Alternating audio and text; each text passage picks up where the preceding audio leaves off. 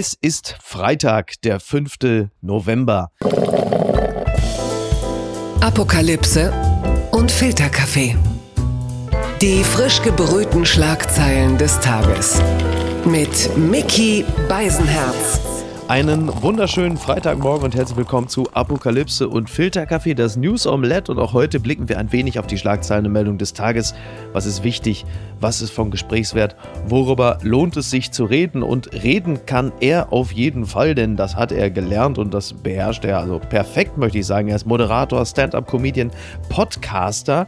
Guten Morgen, Maxi Stettenbauer. Hi, Micky, guten Morgen. Sag mal, hast du die Bilder gesehen von Macron und Merkel im Weinort Bonn, als er sie dorthin äh, eingeladen hatte zu einem Abschiedsbesuch? Und dann haben sie sich ja auch verabschiedet. Und äh, Merkel, die ja sonst auch sehr stark auf äh, alle Corona-Maßnahmen achtet, stand so neben ihm und dann merkte man ihr an und wollte sie erstmal so ein bisschen förmlich sein. Dann merkte man so, ach, na, oh, komm, ach komm, wir nehmen uns mal in den Arm. Und das war ja wirklich wie bei Laboum. Und bei Macron hatte man das Gefühl, wie er so Merkel da umarmte, äh, will er sich jetzt mit einer Jüngeren äh, einlassen. Also das war, das war toll. Ist doch eigentlich verrückt, oder? Also Angela Merkel muss extra nach Frankreich fahren, um dort herzlich als Staatschefin verabschiedet zu werden. Äh, ich habe wirklich den Eindruck gehabt, als ich die Bilder gesehen habe, ich gucke eine Bravo Love Story. Ja, oder? Ja, also wo, wo die beiden so Sprechblasen übereinander haben, so hey, du auch hier und ist ja alles nett. Und äh, ich finde tatsächlich auch, dass ihr der Besuch in Frankreich schon so eine andere Emotionalität gestattet hat. Ja. ja also Angela Merkel versucht ja wirklich das Amt zu ehren an jeder Stelle, wo es geht. Ja. Manchmal frage ich mich, will sie das Amt ehren oder hat die Frau einfach keine Gefühle? Ja, also Ja. äh, sie ist da wirklich immer sehr förmlich, wenn sie in Deutschland auftritt. Und das lebendigste Bild von ihr war wirklich dieses Bild äh, im Vogelhaus, wo diese Vögel auf ihr waren und sie komplett ausrastet. Im Vogelpark Marlow, ja, ja. Genau, und äh, ich finde ja, bei, bei Angela Merkel ist es ja so, dass da selbst die, die Regung des Mundwinkels ist ja schon ein emotionaler Vulkanausbruch im Verhältnis zu dieser Frau, wie Angela Merkel sich sonst verhält. Also, Ein inneres La Palma, sagen. genau, und ich muss auch wirklich sagen, ich, ich fand es einfach nett anzugucken. Ich fand das so, ich fand das wirklich schön. Mhm. Mich hat's auch Ja, gerührt. also Ja. das, wo man einfach mal dankt, so, boah, also auch Macron, äh, der so, äh, ich glaube, ich kriege den Satz, glaube ich, nicht mehr zusammen, der sowas gesagt hat wie, sie verkörpern all das, was uns fehlt oder so, so einen ähnlichen Satz, Mhm. wo ich mir dachte, der Satz war jetzt äh, schlecht zitiert, aber er hat ja auf jeden Fall ein sehr großes Kompliment gemacht, wie ich es Staats, unter Staatsmännern und Frauen eigentlich so noch nicht gesehen habe. Die Schlagzeile des Tages. Großbritannien genehmigt als erstes Land Anti-Corona-Pille. Das berichtet der Tagesspiegel. Großbritannien hatte als erstes Land weltweit eine von den US-Konzernen Merck und Ridgeback Therapeutics entwickelte Pille für den Einsatz als Medikament gegen Corona genehmigt. Das teilte die britische Arzneimittelzulangsbehörde MHRA mit. Die Pille mit dem Namen Molnupiravir soll möglichst sofort nach einem positiven Corona-Test eingenommen werden, spätestens jedoch fünf Tage nach Auftreten von Symptomen. Merck will noch dieses Jahr 10 Millionen Pillen produzieren. Im Jahr 22 sollen weitere 20 Millionen dazukommen. Das ist ja klasse. Also quasi jetzt die, die Pille danach, auch für den Mann. Und ähm, das käme ja, also so wie ich es verstehe, käme es ja einer Impfung gleich, gesetzt den Fall, dass wir eine Impfung derzeit so begreifen, dass sie uns nicht vor einer Infektion schützt, wohl aber vor einem schweren Verlauf. Und das wäre natürlich auch eine Möglichkeit, äh, die Impflücke äh, dahingehend zu schließen, als die Intensivpatienten weniger würden. Also eine ich habe diese Nachricht extrem positiv aufgenommen und freue mich, dass ich sie am Anfang dieses Podcasts auch mal verkünden kann. Ich, ich, ich genauso, ja. Also ich bin ja Stand-up-Comedian, das heißt, ich tour durchs Land und, Ja. und jede, jedes Werkzeug, was zum Selbstschutz gegen Corona dient, heiße ich herzlich willkommen. Ich finde auch den Namen von dieser Pille sensationell, weil ich weiß nicht, ob du, das weißt du bestimmt, und zwar wurde äh, Molnu, jetzt muss ich selber lesen, weil es so Molnu Ja, Molnupiravir. Genau, wurde tatsächlich, und das, ich, ich, die Nachricht ist so gut, ich bin mir selber nicht sicher, ob es wirklich stimmt. Ich Ja. feiere aber das zu Tode, dass es nach den Hammer von Thor, ja, benannt wurde. Ach nach so, dem Hammer. ist es so, ja? Ja, nach dem Hammer Mjolnir wurde dieses Medikament benannt. so. Also ich habe das wirklich jetzt auf Vox.com und so und, und auf manchen Ja, richtig. doch relativ seriösen Seiten in Amerika habe ich das gelesen. Ja. Ach, das äh, ja dass das halt nach, nach dem Hammer von Thor benannt wurde. Und das finde ich halt als Marvel-Fan mega geil. Ja, total. Ich, allein schon deswegen würde ich mir die Pille reinhauen. Auch wenn ich kein Corona habe, würde ich sie nehmen, einfach nur, dass ich vielleicht danach Netze schießen kann oder sowas. Das Fände ich mega. Du, hör bloß auf. Also bevor es jetzt heißt, irgendwie man kann nach der Einnahme der Pille plötzlich Netze schießen, da glüht aber schon wieder der ein oder andere Telegram-Kanal. äh, übrigens, äh, dann bleiben wir doch direkt mal kurz beim Impfen, weil du ja auch gerade davon gesprochen hast, dass du ja nun schließlich auf Tour äh, bist und auch künftig auf Tour gehen möchtest. Das bedeutet ja auch, dass nach Möglichkeit die Infektionszahlen nicht weiter in die Höhe schießen und die Säle wieder dicht machen müssen. Und äh, jetzt ist es ja nun gerade so, dass es den ARD Deutschland Trend gibt und der besagt, dass die Mehrheit der Deutschen mittlerweile die Impfpflicht befürwortet und das äh, fügt jetzt mal, ich füge da gerne mal die Frage an, wie sieht's denn bei dir aus? Äh, Zu welchem Teil der Bevölkerung zählst du denn da? Ob ich für eine Impfpflicht bin? Mhm. Äh, also ich glaube, die Spaltung ist so groß, dass ich, also es gibt da zwei Seiten in mir. Es gibt in mir den Bühnenkünstler, der äh, 2G-Anstaltungen teilweise macht, je nachdem, wie es der Veranstalter vor Ort vorsieht. Und du merkst da halt auch einfach eine andere Stimmung. Die Leute fühlen sich sicherer, sind da einfach gelassener. Das ist jetzt aber nur mein Eindruck, okay? Ja. Ich bin ja nur, also du, du kannst zehn Künstler fragen, die werden dir alle unterschiedliche, und du bist ja auch live unterwegs. Ja. Das sind jetzt subjektive Bei uns auch unterschiedlich. Gen genau, genau. Ja. Also da, da, das ist jetzt ein subjektiver Eindruck. Deswegen würde ich sagen, für mich, wenn ich jetzt hier allein bestimmen könnte, Impfpflicht, ja, wieso nicht? Aber auf der anderen Seite ist die Spaltung gerade auch so gigantisch, Ja. dass ich einfach die, ich, ich sag's jetzt einfach mal, den inneren Frieden der Bundesrepublik nicht weiter gefährden möchte, weil auch wirklich viel Druck aufgebaut wird von allen Seiten. Total. Und ich, Ja. ich glaube, das ist nicht zuträglich, ne? also die, Frage nach der Impfpflicht stelle ich dir äh, natürlich auch wohlweislich, was passiert, wenn man sich öffentlich für eine Impfpflicht ausspricht. Als jemand, der gerade eine Kolumne geschrieben hat zu dem Thema, kann ich dir nur sagen, die Reaktionen sind. Äh, es, es gibt welche.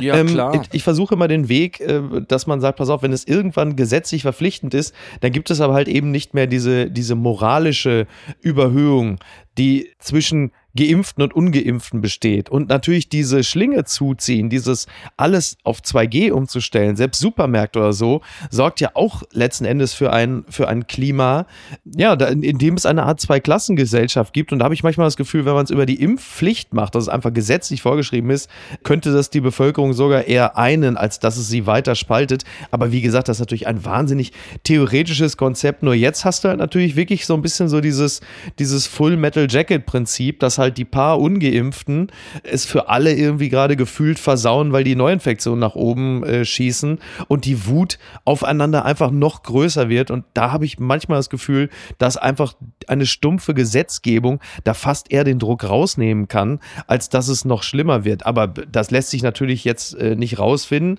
Die Frage ist halt nur, wann kommt der Teil-Lockdown? Und ein Teil bedeutet in diesem Falle dann nicht mehr äh, für einen Teil des Einzelhandels, sondern für einen Teil der Bevölkerung, sprich den Ungeimpften.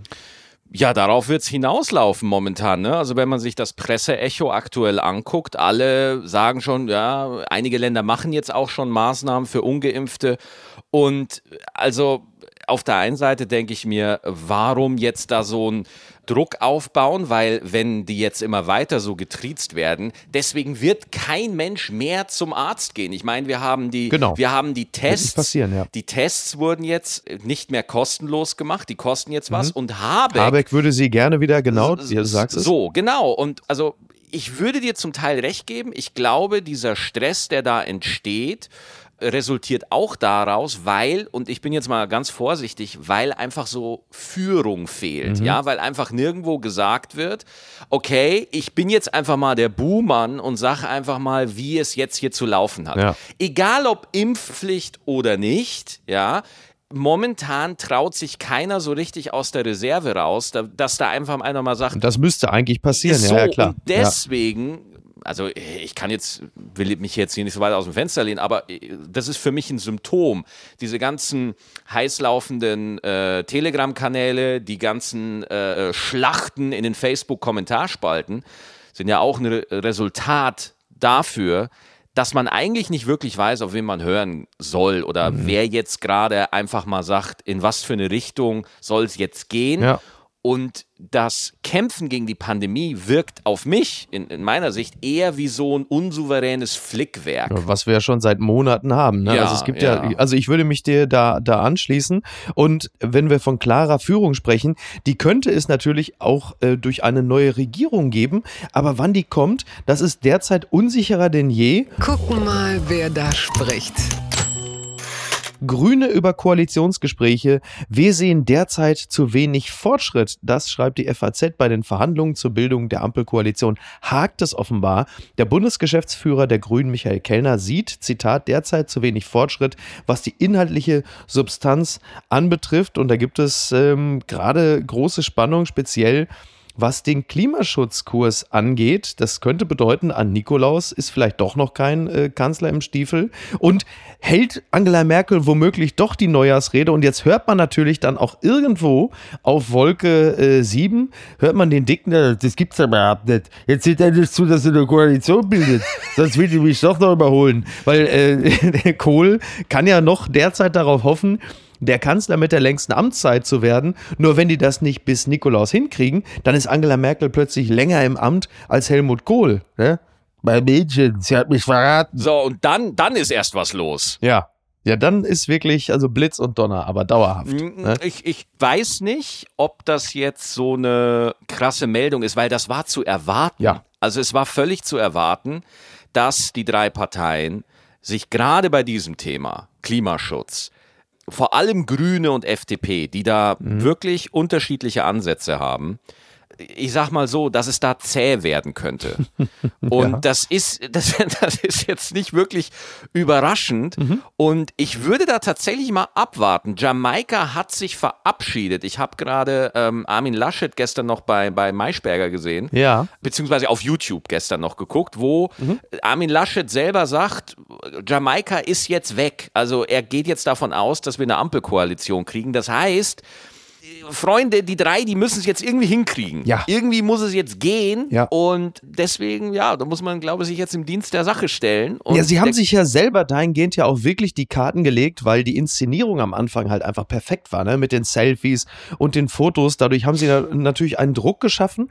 Und dieses, dieses Selfie bei Instagram, das war ja im Grunde genommen so ein bisschen so wie das Happy End eines Hollywood-Films. Genau. So, und jetzt sind wir in dieser Phase, die Honeymoon-Phase ist jetzt vorbei. Genau so die, ist es. Die Credits beim Film sind eigentlich jetzt durchgelaufen.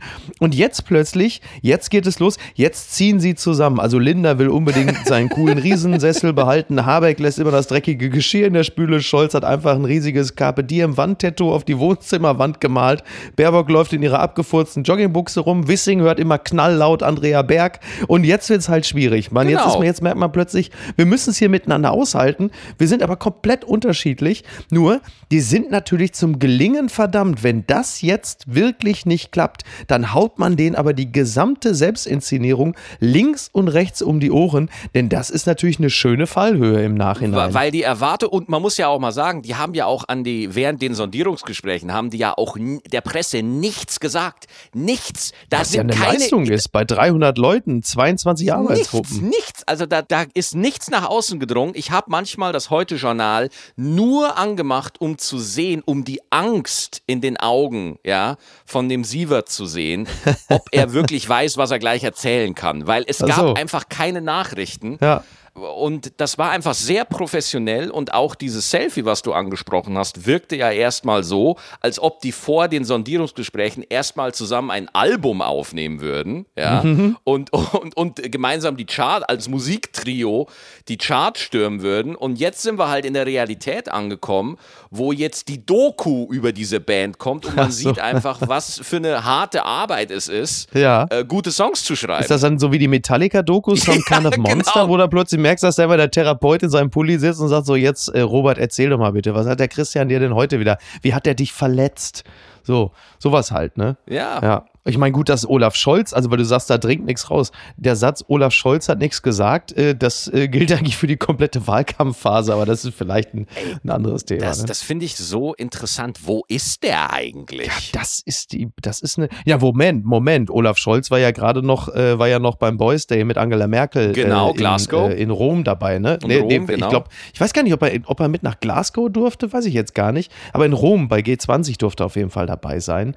Der wird ja möglicherweise ist ja, weil wir sprachen gerade über Corona, nächste Woche ist ja endlich wieder so eine Art MPK. Da müsste man doch jetzt im Grunde genommen, um auch da, äh, was die Administration angeht, da müsste man doch im Grunde genommen jetzt auch die führenden Köpfe der künftigen Ampelkoalition doch jetzt auch mit reinnehmen und sagen, Leute, ihr müsst ja hier jetzt schon mal mitentscheiden. Wie seht ihr das denn jetzt eigentlich mit dem äh, Corona-Kurs? Also das wird ja dann nächste Woche Mittwoch nochmal interessant, aber da müssen wir uns jetzt vielleicht gar nicht reinstürzen, sondern weil du gerade von Olaf Scholz sprachst, der ja nicht ähm, SPD-Parteivorsitzender geworden ist, aber das könnte demnächst jemand anders sein. Das hat mich überrascht. Saskia Esken will offenbar SPD-Chefin bleiben. Und ich habe das jetzt mal so vorgelesen, wie T-Online es geschrieben hat. Mit so einer gewissen, äh, fast schon empörten über, also, will offenbar SPD-Chefin bleiben. Was fällt ihr ein? Ne? Nach dem Rückzug ihres Co-Vorsitzenden Norbert Norman Walter Borjans wurde um die Zukunft der SPD-Chefin gerätselt. Nun ist offenbar die Entscheidung gefallen, statt eines Ministeramts wird Esken wohl weiter die Partei anführen. Wie gesagt, manch einer ist äh, überrascht. Die Frage war ja, es ist ja nun so, dass du nicht gleichzeitig Parteichefin sein kannst und Ministerin. Das hätte bedeutet, Saskia Esken hätte frühzeitig jetzt sagen müssen, ich äh, bleibe nicht Parteichefin, Klammer auf, weil ich ja womöglich Ministerin werde. Sie hat aber offensichtlich gemerkt, das könnte sein, dass das nichts wird. Und bevor ich am Ende hier den Laschet mache und gar nichts habe, sage ich, Kinders, Parteivorsitzende ist doch herrlich. Hier hat ja Kevin Kühnert mich ja quasi beim Rumble in the Willy Brandt-Haus äh, zum Erfolg gepusht. Das koste ich jetzt aus. Sind ja auch gerade erst mal zwei Jahre, ne? darf man auch nicht vergessen. Tja, und jetzt äh, ist die Frage, wer tritt an ihre Seite? Also, da haben wir erstmal ein Problem. Bei Saskia Esken will SPD-Chefin werden, werden erstmal gefühlt 70 Prozent der Menschen in Deutschland sagen, wer ist Saskia Esken? Also, das ist ja Bitte? immer. Immer noch? Ist ja, ja, also ich frage, wenn ich im Bekanntenkreis rumfrage, ähm, gibt es immer noch, also es gibt in meinem Bekanntenkreis mehr Menschen, die wissen, wer Kevin Kühnert ist, als Saskia Esken. So. okay. Das, das ist einfach so, Ja. ja. Äh, äh, wie gesagt, wieder anekdotisch bei mir. Ja. Die, die zweite Sache, du hast es ja gerade super beschrieben, dass das wahrscheinlich mit einem fehlenden Ministerposten zusammenhängt, ist auch nur eine Vermutung meinerseits. Mhm. Was ich aber grundsätzlich interessant finde bei der SPD ist, wie Macht jetzt einfach diszipliniert. Ja. Also wie im Vergleich zu vorherigen Vorsitzenden Gerangeleien, Mhm. wie ruhig das jetzt abläuft und wie, also ich möchte fast sagen, äh, entspannt das ist. Ja, also da, gibt es jetzt keine großen Rumorereien. Ja, da bleibt halt jetzt die Saskia und der Norbert geht, die orientieren sich um, da kommt halt jetzt ein neuer. Und vorher wurde da ja mit Messern geworfen und attackiert und der kann es nicht und dann kam noch der aus der vierten Reihe. 23 fucking Regionalkonferenzen. 23. ja, also und deswegen, ja, werden wir mal sehen. Ja. Aktuell, also ich, ich weiß nicht, ob du das äh, jetzt ins Spiel bringen willst, aber der aktuelle. Lars Klingbeil? Genau, exakt. Der wird Ja, ja, als ja, der, ja. ja. der wird ja als Favorit so gehandelt. Und ich, ich habe äh, da den sehr schönen Satz gelesen. Ich glaube, auf Spiegel Online war es. Sogar seine politischen Gegner haben nichts gegen ihn. Ist das gut? Ist das gut? Nein, aber Ich, tatsächlich. I don't know. Ja. I don't know. Äh, also äh, aus meiner persönlichen Warte kann ich nur sagen, äh, dass sich das für mich äh, gut und richtig anfühlt. Er ist ja nun auch der, sagen wir mal, der, der Architekt der Kanzlerwerdung Olaf Scholzens. Und für mich ist er so die gesunde Mitte der Sozialdemokratie. Das heißt, er, er ist also Vertreter, sagen wir mal, de- des Seeheimer Kreises und kann trotzdem die Linken gut einbinden. Das ist ja ähm, nun auch nicht so einfach, diese Partei auf Kurs zu halten. Von daher ist er für mich fast der, der logische Parteivorsitzende. Das Einzige, was, also was klügere Leute als ich ein bisschen bedauern, ist, dass er damit als Verteidigungsminister ja nicht mehr in Frage kommt. Und er ist ja einer der wenigen Sozialdemokraten, die gerade in diesem Bereich wirklich eine große Expertise haben. Folgerichtig muss jetzt erst recht natürlich Marie-Agnes Strack-Zimmermann Verteidigungsministerin werden. Ne? Das ist ja völlig klar. Aber ähm, ja, warum nicht? Also ich meine, die, die SPD kriegt ja auch echt ein, ein Frauenproblem dahingehend, weil sie äh, ja sehr, sehr stark um Parität bemüht sind, sie aber gar nicht so viele Frauen haben, die sie jetzt äh, mit Ministerinnenposten bedenken können. Also die, die bekanntesten und beliebtesten Frauen, wie zum Beispiel Manuela Schwesig oder Malu Dreyer, die bleiben jeweils in ihren Ländern und sagen, nee, lass mal gut sein. Und da wird es dann halt auch relativ dünn. Also ich bin gespannt, wie das da laufen wird. Ich, ich finde es aber auch immer interessant, weil die SPD ist ja mit der Problematik nicht alleine. Das ist ja auch bei der CDU ist es ja, ja ähnlich. Also da gibt es ja nur noch ein Geschlecht und dieses Geschlecht lautet Nordrhein-Westfalen. Ja. Ich habe das Gefühl, ich habe das Gefühl, alle Leute, die in der CDU was zu sagen haben, kommen aus NRW. Ja. Ich möchte nur eine Sache ganz kurz dazu sagen. Ich finde das Wort Frauenproblem, Mhm. finde ich persönlich eigentlich ist es ein Gleichstellungsproblem. Ja. So, und ich, ich würde äh, dafür ein, ähm, ich, ich merke selber, wie mir der Begriff so ein bisschen komisch aufstoßt. So. Ja. Und äh, ich betrachte das als ein Gleichstellungsproblem, nicht, nicht als ein Frauenproblem. Ja, du hast natürlich, du hast natürlich komplett recht, weil äh, nicht die Frau ist das Problem, Ja. sondern das Umfeld, in dem sie nichts werden darf. So. Ja. Also insofern äh, stimme ich meinem Vorredner vollumfänglich zu. Und da kommen wir hierzu. Bitte empören Sie sich jetzt. Konflikt um geschleuste Flüchtlinge eskaliert. Belarus wollte auf polnische Soldaten schießen. Das berichtet das Redaktionsnetzwerk Deutschland. Belarussische Soldaten haben nach Angaben des polnischen Verteidigungsministeriums in Warschau damit gedroht, im Grenzgebiet auf polnische Soldaten zu schießen. Das Ministerium erklärte am Donnerstag auf Twitter, dass polnische Soldaten am Mittwoch an der Grenze zu Belarus auf rund 250 Migranten gestoßen seien. Zitat, die belarussischen Soldaten, die sie begleitet haben, haben unseren Soldaten gedroht, das Feuer zu eröffnen. Also ein weiterer Tiefpunkt in den, man kann ja nicht mal von Beziehungen sprechen zwischen der EU in Vertretung Polen und Belarus. Und die Frage, äh, was für Schlüsse ziehen wir daraus, die möglicherweise die alten sind. Also mh, ich freue mich wirklich sehr, dass ich hier bei Apofike dabei sein darf. Ich bin hier wirklich an der Grenze meines politischen Verständnisses, Ja. Miki. Also ich, ich, da kann ich nichts zu sagen. Ich finde es einfach nur schlimm. Ja, und Ja. Äh, allen äh, Opfer haben da mein Mitgefühl. Ja, äh, dem schließe ich mich an. Äh, aus, aus meiner persönlichen Warte ist es halt also die, nur die Kurzversion, weil letzten Endes äh, allzu tief in die äh, Materie kann ich da auch nicht eindringen. Aber wie, so wie sie es mir gerade darstellt, ist es halt letzten Endes eigentlich fast eine, eine Art Dilemma. Also die EU ist halt moralisch komplett entkernt, eigentlich auch fast handlungsunfähig. Also ne, die, die EU ist also entweder schwach und erpressbar durch Figuren wie Erdogan oder Lukaschenko, in Klammern und Putin, Klammer zu, oder halt eben in sich so zerstritten, dass sie halt komplett instabil ist. Und das gefällt natürlich wiederum Putin. Also so oder so bleibt halt festzuhalten, der Friedensnobelpreis unter anderem halt eben auch für die EU ist derzeit so viel wert wie die Bill Cosby DVD-Box. Und äh, wir blicken da äh, als normale Bürger und äh, Bürger der EU immer auf diesen Staatenbund und denken, ja, es äh, ist, ist ein absolutes Elend. Ganz weit vorne. Boris Johnson races back from COP26 on private jet to meet climate change skeptic Pell. Das ist eine Titelzeile, wie sie natürlich nur vom Daily Mirror kommen kann. Also es war so, dass äh, Boris Johnson 400 Meilen mit dem Privatjet äh, geflogen ist, also von Glasgow, vom Klimagipfel nach London, um da äh, ein privates Dinner zu haben mit Daily Telegraph Journalisten und einem äh, Bekannten von ihm, dem Klimawandel-Skeptiker Lord Moore. Und äh, da regt sich natürlich nicht nur äh, die Bevölkerung Großbritanniens auf, sondern da regen wir uns natürlich gerne mit auf, wissend, dass auch unsere EU-Kommissionspräsidentin Ursula von der Leyen in der Kritik steht wegen eines 19-minütigen Charterflugs äh, von Wien nach Bratislava. Und wenn wir jetzt die Steuergelder mal beiseite lassen, dann erinnern wir uns doch daran, dass es bei diesem äh, UN-Weltklimagipfel in erster Linie darum geht, alles dafür zu tun, um äh, sich im Sinne des Klimaschutzes zu verhalten. Und das ist definitiv kein Beitrag dazu.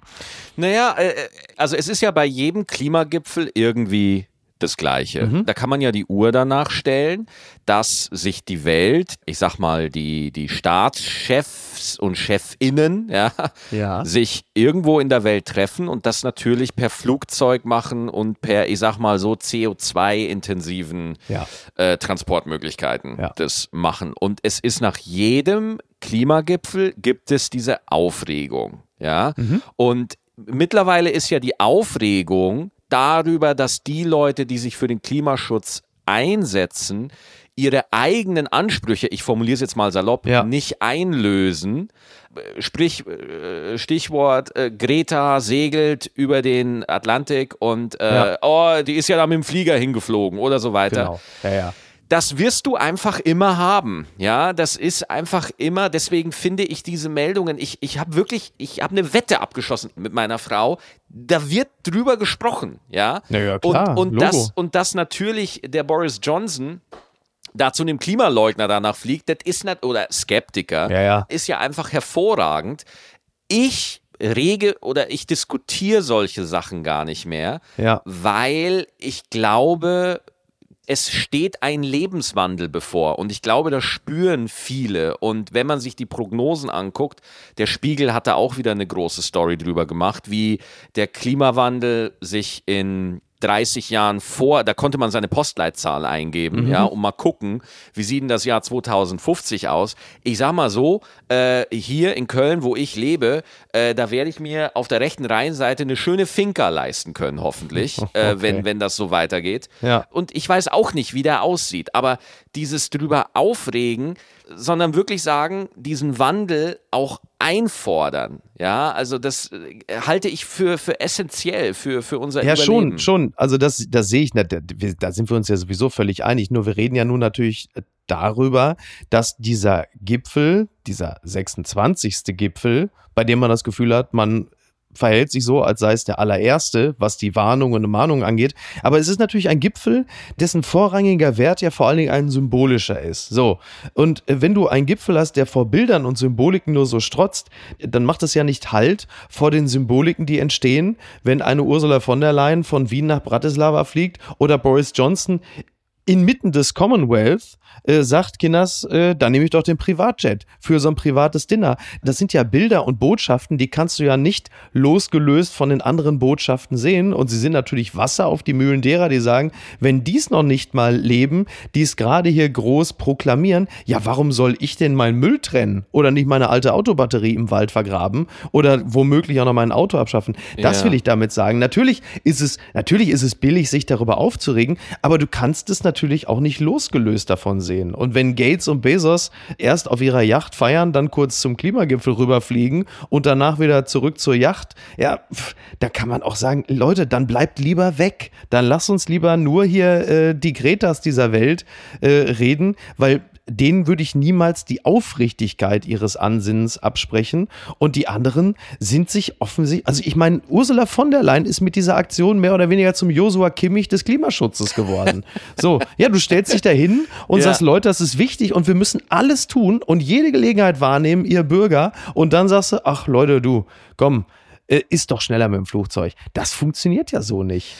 Ja, ich verstehe das. Ich würde noch mal da einhaken, wo du meintest, oh, äh, äh Moment mal, wenn die, ich, ich nenne es jetzt mal salopp, Führungskräfte mhm. sich nicht an die Dinge halten, die sie von uns einfordern, also sprich, Boris Johnson predigt da was von großem Klimawandel und steigt dann in den Flieger und äh, fliegt dann irgendwo, in, irgendwo hin, ja, ich glaube, diesen, diese moralischen Widersprüche, die wirst du immer und überall haben. Also ja. auch bei mir. Ich bin da Vorreiter. Ich erzähle jetzt hier, ja, Klima ist wichtig, aber ich garantiere dir, ich werde in den nächsten Tagen Fleisch essen. Ja, ja. Ich weiß noch nicht wann, aber ich werde es tun, weil es gut schmeckt. So, der Fakt ist aber nun mal, die Natur entwickelt sich nun mal so, wie sie sich entwickelt. Du meinst die Und Natur von Boris Johnson? Stimmt, da gab es auch einen internationalen Bericht vom äh, Klimarat und der sagt ganz eine, eine riesige Wüste. Bedenkliche Entwicklung. Bedenkliche ja. Entwicklung. Aber, um mal wieder da, äh, in Spanien könnten sich Wüsten entwickeln, okay? Ja. Wenn der Klimawandel, das ist jetzt auch wieder ein Bericht, den ich so gelesen habe Und natürlich wirst du in der Jetztzeit wirst du Widersprüche finden und dass das alles überfällig ist und viel zu langsam ist und dass auch mir dieses Thema erst wirklich seit einem Jahr wirklich präsent ist und ich wirklich ver ansatzweise verstehe, was da. Ich glaube ja selber, ich unterschätze das Thema auch. Ich glaube, wir alle unterschätzen das noch so. Also ich weiß auch, dass Leute sagen, hey, der einzelne Konsument kann da wenig machen. Stimmt auch. Aber trotzdem glaube ich, brauchen wir, und jetzt rede ich viel zu groß und ich bin meilenweit über meiner Gehaltsklasse gerade. Das ist mir auch klar. Ich, ich rede jetzt hier wirklich nur für mich. Ich glaube, es braucht ein anderes Lebensmodell. Ja? Es, es braucht eine andere Art zu leben, wenn wir mit weniger CO2-Ausstoß ähm, existieren wollen. Papala Paparazzi. Celebridades, la razón por la que Tom Hanks rechazó la oferta de Jeff Bezos de ir al espacio. Nee, Moment, das war CNN es, äh, Espanol. Warte mal. Abendzeitung, ach, das war's. Tom Hanks enthüllt, Jeff Bezos wollte mit ihm in den Weltraum reisen. Das hat er wohl bei Jimmy Kimmel in der, in der Late-Night-Show erzählt. Und Jeff Bezos hat gesagt: Mensch, Tom, wie sieht's denn aus? Du kannst doch mal hier schön mit mir in den Weltraum reisen. Und dann hat Tom Hanks wohl gesagt: Top Idee. Und dann sagte Jeff Bezos: Ja, du musst es aber. Äh, selber bezahlen. Und da hat dann Tom Hanks gesagt, ach, weißt du was, 28 Millionen, ich bin gut im Geschäft, aber das ist mir dann doch ein bisschen viel Geld. Ganz ehrlich, Fliegen mit Tom Hanks ist nie eine gute Idee. Castaway, Apollo 13, Sully, egal womit der Typ abhebt, am Ende gibt es nur Stress. Ne?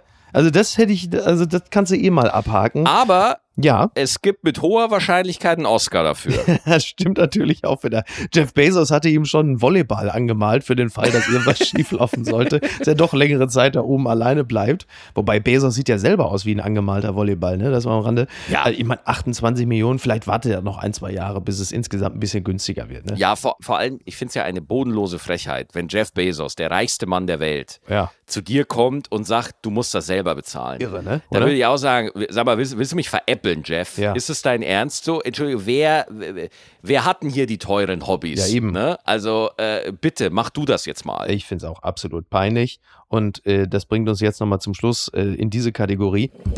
Das gibt's doch gar nicht. Man eaten by piranhas after jumping into lake to escape bees. Um Nine News zu zitieren, a man has reportedly died in Brazil after jumping into a lake to escape bees, only to drown and be eaten by piranhas. Ich sag's mal so. unglücklich. also so, nur für die Leute, die das, so nur für die Leute, die des Englischen nicht so mächtig sind, ja, also der, du fließt vor einem Schwarm Bienen und springst in den See und wirst dann von Piranhas gefressen, beziehungsweise ertrinkst und wirst währenddessen vom. Es ist ein bisschen wie bei Final Destination. Es sollte einfach so sein, muss man sagen. Du hattest nie wirklich eine Chance, oder? Äh, es fehlt eigentlich nur noch der Satz, and the man's name was Armin Laschet. oh, von einem ja, Pech ins andere. Aber wirklich, ne? Das ist so ein bisschen, als würdest du zur Seelenhygiene von Instagram weggehen und zu Twitter wechseln. Also es ist, ähm, es war keine gute Entscheidung, das muss man einfach so sagen.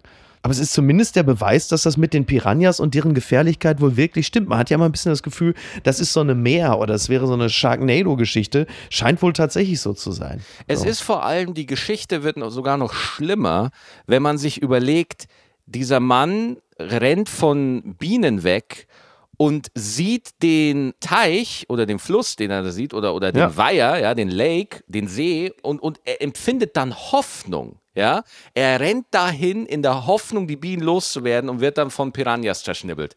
Das Wahnsinn, ist, ne? die Natur hat einen sehr schwarzen Humor manchmal. Muss man sagen. Und wenn das mit dem Klima so weitergeht und sich die äh, Erde entsprechend erwärmt, dann kannst du 2050, wenn du da deine Finca auf der anderen Rheinseite hast, kannst du aber nicht mehr im Rhein baden gehen, weil genau diese Piranhas dann dort sein werden. Und so endet diese kleine Geschichte, die ich äh, Apokalypse und Filterkaffee nenne für heute, mit dem kleinen Hinweis, äh, morgen Abend Abend Wetten das mit Tommy Gottschalk, ne? Am 6.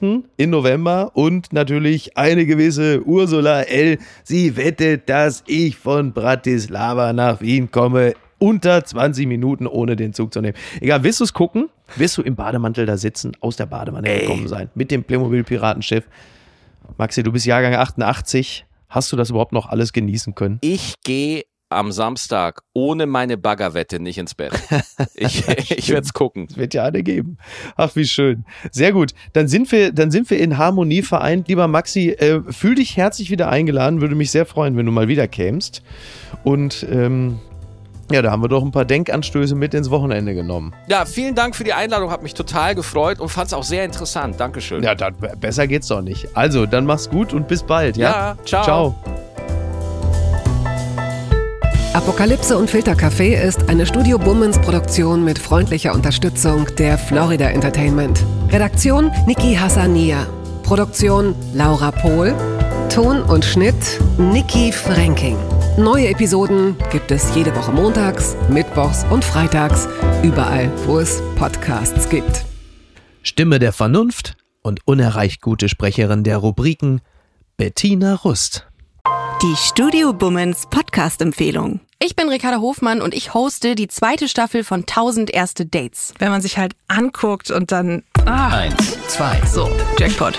drei. Mega hot. I want to have sex with you tonight. In jeder Episode spreche ich mit Menschen, die ein Date hatten, das irgendwie besonders war. Es geht um Lust und Leidenschaft. What the fuck? Und zwar hatte er einen Fetisch. 17, Neugierig, ungeduldig und attraktiv. Und dann hat's Klick gemacht. 72, Magst du eigentlich gerne Sex? Aber auch um weirde und lustige Momente. Halt irgendwie weird. 500, 766, 344, 1000. Haha, das kann jetzt mal richtig in die Hose gehen. Dieses Gefühl in meinem Bauch. 1000. Erste Dates. Die zweite Staffel von 1000 erste Dates gibt's ab sofort jeden Donnerstag, überall da, wo es Podcasts gibt.